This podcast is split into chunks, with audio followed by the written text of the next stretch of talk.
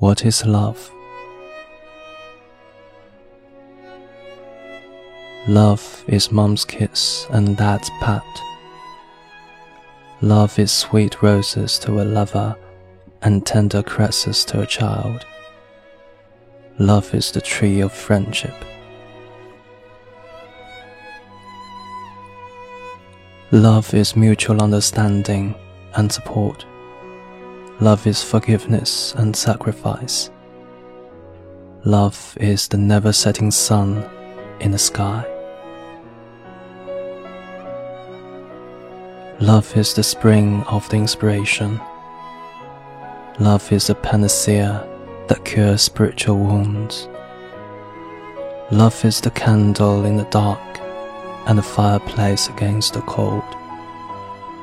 Love is a key to open the door of a closed heart.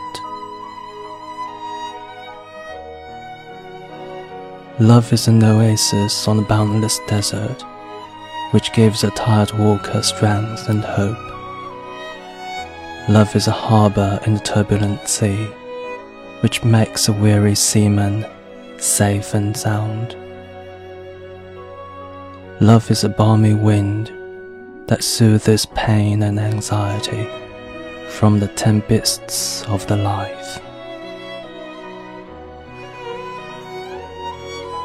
Love is the teacher's persistence in giving lectures when he is ill. Love is passing a cup of tea to teachers during the break. Love is sending postcards to parents on their birthdays. Love is a kind of subtle and precious sensation among human beings.